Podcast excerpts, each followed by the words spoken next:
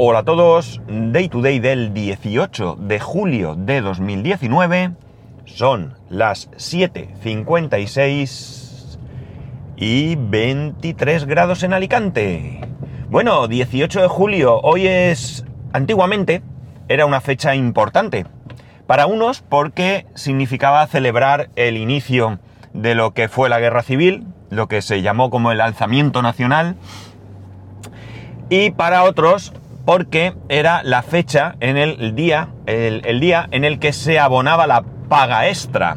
No sé quién instauró la paga extra, no sé si fue durante el franquismo, si fue antes, no, lo desconozco, pero durante el franquismo sí que es cierto que la paga, eh, de hecho, era, no era la paga de verano, era la paga del 18 de julio, del 18 de julio. La paga de, de verano, la paga extra de verano, ahora ya no se paga en esta fecha, la paga de verano eh, se suele cobrar en junio, ¿de acuerdo? Una en junio, otra en diciembre. Bueno, los que seáis de aquí España ya lo sabéis, esto va más dirigido a los que sean de fuera. Ay. En algunos casos se paga unos días antes de en junio del final de mes y en otros casos, como es mi caso, se abona conjuntamente, normalmente, salvo problemas de la empresa, eh, como digo, junto a la, paga de, del mes, a la nómina correspondiente al mes de junio.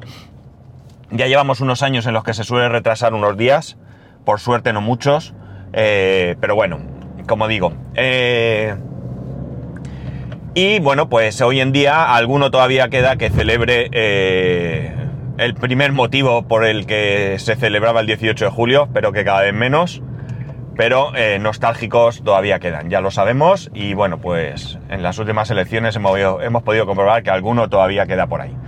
Bien. Esto es una nota histórica que he querido compartir con vosotros porque mm, yo tenía un compañero eh, hace muchísimos años, un compañero de trabajo, era un señor ya mayor, se, se jubiló estando yo en esa empresa. Eh, que, bueno, digamos que sí que tenía cierto cariño por el 18 de julio, ¿no?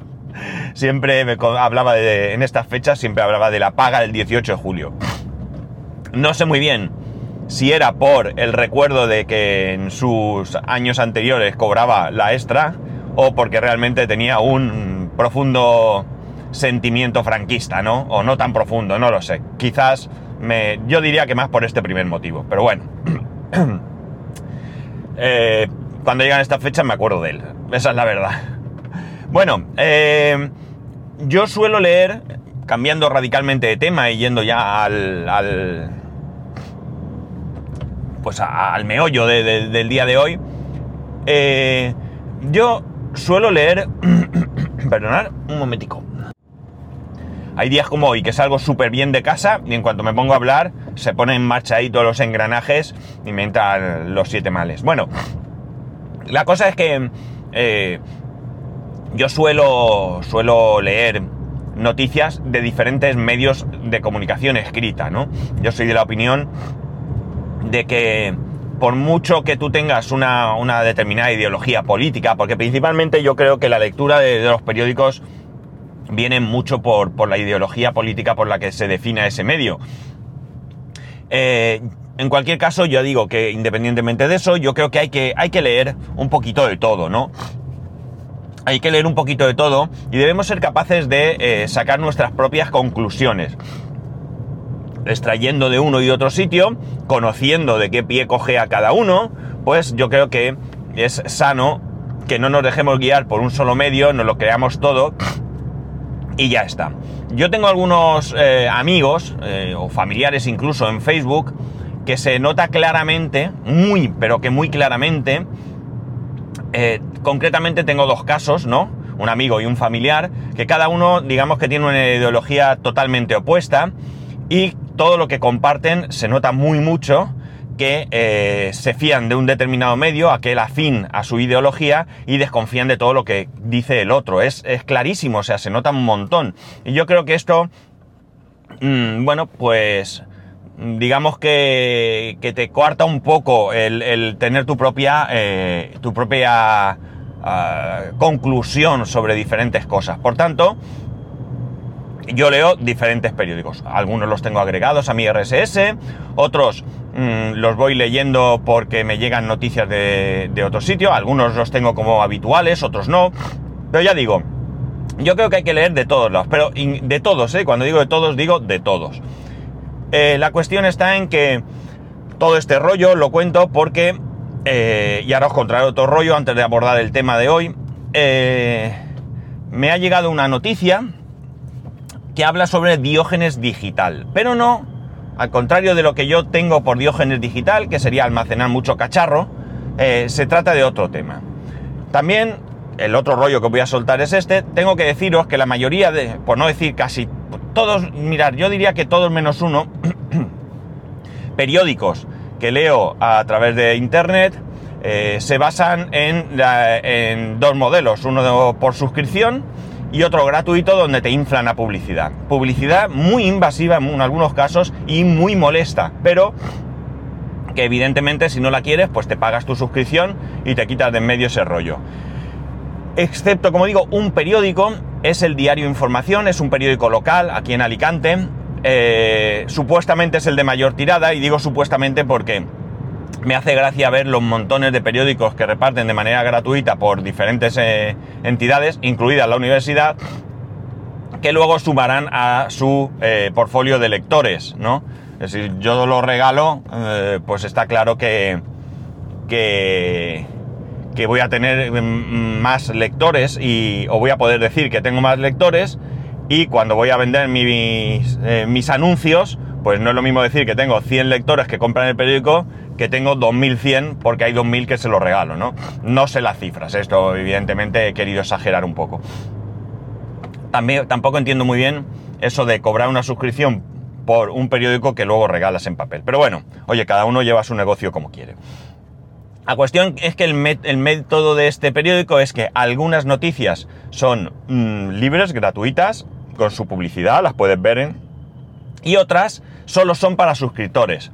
No sé en qué se basa la diferencia, porque hay noticias que a veces creo que no son tan importantes o no son tan llamativas como para que estén en ese, en ese modo de solo suscriptores, pero sí que es verdad que alguna vez veo alguna que quiero leer y no puedo porque no estoy suscrito. ¿De acuerdo? Volvemos a lo mismo. ¿Me molesta? Hombre, me molesta porque no va a poder leer, pero evidentemente si quiero, pago y lo tengo, ¿no? ¿Por qué cuento este segundo rollo? Pues porque quiero que sepáis que, el artículo en el que voy a basar de lo que voy a hablar es de este diario, el diario Información, y es de estos por suscripción, por lo que no he podido leer el artículo y no sé exactamente qué dicen. También me da que es un poco un artículo de relleno de estos que tenemos ahora en verano, que, bueno, que muchas veces están, son temas eh, poco importantes, mal redactados, mal eh, documentados y bueno, porque los, la gente con experiencia está de vacaciones o a medio gas y bueno, pues hay gente, lo digo porque tengo un familiar que ha estado trabajando en eso, no por desprestigiar a estas personas que oye, eso generalmente son estudiantes que han terminado o lo que sea y que se cogen un trabajillo este familiar solo trabajaba sábados y domingos, en este, además en este diario, o sea que imaginar. Y, bueno, pues muchas veces para lo que le pagan y para lo que hay hoy en día de noticias en estas fechas, pues digamos que son noticias como, como de, segunda, ¿no? Pero bueno, eh, esto daría para otro podcast. La cuestión está en que, como digo, este artículo trata sobre el diógenes digital, pero refiriéndose no como como yo siempre lo he tratado, sino aquel que eh, guarda todo tipo de cacharros, ¿no? Aquel que guarda pues teléfonos eh, uno tras otro viejos, ordenadores, mm, eh, vídeos viejos, yo qué sé, todo este tipo, sino como aquel que guarda ficheros, ficheros de manera indiscriminada y parece ser que el no borrarlos no es una, no es una cuestión de dejadez, de desidia, sino de inseguridad, ¿vale? Está calificado como una inseguridad. La inseguridad de borrar algo que, oye, ¿y si me hace falta, no? Y por tanto, se, parece ser que ya se está tratando estos casos, al menos parece que aquí en Alicante, eh, no sé ahora mismo quién, porque ya os digo, no he podido leer el artículo, pero parece que ya han salido casos de este tipo, ¿no? Gente que no como yo, que yo tengo un desastre de documentos, pero porque no me pongo a ordenarlos, pero que me encanta borrar, eh, sino gente que no es capaz de tirar a la papelera ese documento, esa factura antigua que ya no tiene ningún valor, por esa inseguridad que le causa el no disponer de, ese documento, pues yo qué sé, por si acaso me hiciera falta un día, ¿no? Y eh, claro, me llama mucho la atención. Me llama mucho la atención porque guardarse cacharros puede ser un caso de, friki, ¿no? Y a mí me gusta, yo tengo todos los iPhone que yo he tenido, los tengo guardados. Y no es una cuestión de diógenes, estoy seguro. Es una cuestión de que me mola tener esos teléfonos antiguos por los que he ido pasando, ¿no? Es, ya digo, una cuestión friki, ¿no? Pero me llama la atención que, que estas enfermedades que enfermedades además de tipo mental y que nadie se escandalice porque las enfermedades mentales abarcan mucho y no es estar loco ni mucho menos, ¿eh? esto ya lo he comentado otras veces y si queréis más eh, profundamente que se hablar de temas de este tipo ya sabéis que siempre voy a recomendar al, a, pues al podcaster por, por, excelencia para estos temas, que es Pedro Sánchez, que habla muy clarito de sus cuestiones y que dicen cosas muy interesantes eh, sobre estos temas. Y la cuestión está en que, eso, cada vez tenemos algunas enfermedades que eh, vienen derivadas del exceso de utilización de la tecnología. Evidentemente, yo creo que no soy una persona eh, sospechosa de eh, tener fobias contra la tecnología. Vamos, yo creo que más claro no puede estar. Todo lo contrario. Yo podría estar en ese lado en el que, mm, quién sabe, a lo mejor hasta sí que tengo algo de enfermedad, ¿no? ¿Por qué no? Es decir, no, no, no, no lo ocultaría si se me diagnosticara, ¿no? Pero la cuestión está en que hay gente que tiene una cierta dependencia eh, brutal. Yo he sufrido dependencias ¿Lo he contado aquí alguna vez? Pues puede ser, no sé. Yo tenía teléfono dependencia o móvil dependencia, si queréis. Pero en mi caso no era una cuestión de... Mm, bueno, a ver, sí era una cuestión mental, sin ninguna duda, ¿de acuerdo? Era una inseguridad que yo tenía. Pero eh, yo sé por qué venía esa inseguridad y de hecho desde el momento en que eh, eh, la causa de esa inseguridad ya no existe, yo ya no la tengo, ¿no? Que era el hecho de estar mis padres enfermos, en primer lugar mi madre, luego mi padre, y yo no podía salir de casa, yo no podía alejarme del móvil, no podía quedarme sin batería. Me generaba mucha ansiedad el eh, que pasara algo y que no me pudieran localizar, ¿no? Como digo, desde el momento en que ya mis padres no están, yo me bajo a la piscina, no me llevo el móvil, y es verdad que me llevo el móvil a la playa, porque ya lo he dicho aquí, pero puede pasar todo el día sin que siquiera eche un vistazo al móvil. Estoy con los amigos, me lo estoy pasando bien, estoy hablando, me baño, el móvil está guardado y eh, pues a lo mejor ya a última hora de la tarde cuando nos vamos lo saco y le echo un vistazo por si hay algo. Pero realmente, y como digo, me puedo tirar todo el santo día sin preocuparme del móvil. O sea que yo también he sufrido esa eh, dependencia eh, concretamente del móvil. Mm, yo creo que evidentemente la, responsabilidad, eh, a ver, la responsabilidad de todo esto sobre nosotros mismos es complicada de asumir porque eh, uno mismo no puede tratar sus problemas, ¿no? Mm, mi ansiedad. Yo no puedo tratar mi ansiedad sin ayuda. No, fuerza de voluntad, sí, todo lo que queráis. Pero cuando yo pude, mm, digamos de alguna manera, controlar mejor esa ansiedad, fue cuando eh, yo tenía el apoyo de un tratamiento médico. Yo sé que sin ese tratamiento médico que me ayudaba eh, artificialmente a controlar la ansiedad, yo no hubiera podido eh, afrontar ese mm, pequeño control de la ansiedad que yo he tenido durante mucho tiempo, ¿no? Pues con esto pasa igual. Si tú tienes una adicción al móvil, lo primero es que va a ser muy difícil que lo reconozcas. y lo segundo es que aunque lo reconozcas, va a ser también muy difícil no imposible, ¿de acuerdo? Pero va a ser muy difícil que seas capaz de eliminar esta ansiedad por ti mismo, ¿no? Pero sí que podemos fijarnos en nuestro entorno. Nuestro entorno, sobre todo y principalmente, y esto no es nuevo, son nuestros hijos. No es nuevo porque el, eh, esa adicción, por ejemplo, a las consolas, a los juegos, eso no viene de, de este año ni del pasado, ¿no? De mi época no más joven quizás, porque era muy difícil que alguien tuviese una consola o ordenador, u ordenador, pero sí posteriormente, ya con 20, 25 años, sí que había gente que estaba muy enganchada a las primeras consolas y demás, ¿no? Y esto no deja de ser una adicción. Cuando hablamos de adicciones pensamos en drogas, tabaco, alcohol, juego, eh, sexo, ¿eh? también. Pero en este caso, con este tipo de adicciones, parece ser que son eh, menos importantes. No, es adicto al móvil. es que es un friki, es que, pues, una adicción no deja de ser un problema. Y el hecho es que, como encabeza ese artículo que os he comentado, eh, mm, es un problema que hay que estudiar, porque eh, estudiar para, eh, para ayudar a las personas que sufran esa adicción, porque no, una adicción es, una adicción, no deja de ser un problema que te puede perjudicar en muchos aspectos de tu vida, tus relaciones sociales, bueno, tu trabajo, ¿por qué no? Es decir, porque el juego, aparte del evidente daño económico que causa eh, perjudica porque antepones el juego al resto de cuestiones importantes de tu vida, ¿no? Eh, la adicción al tabaco es menos... Eh, vamos, se ve más natural también, ¿no? normalmente mm, no genera esa dependencia perjudicial para los demás, salvo evidentemente que fumes en tu casa y tus hijos estén aspirando el humo.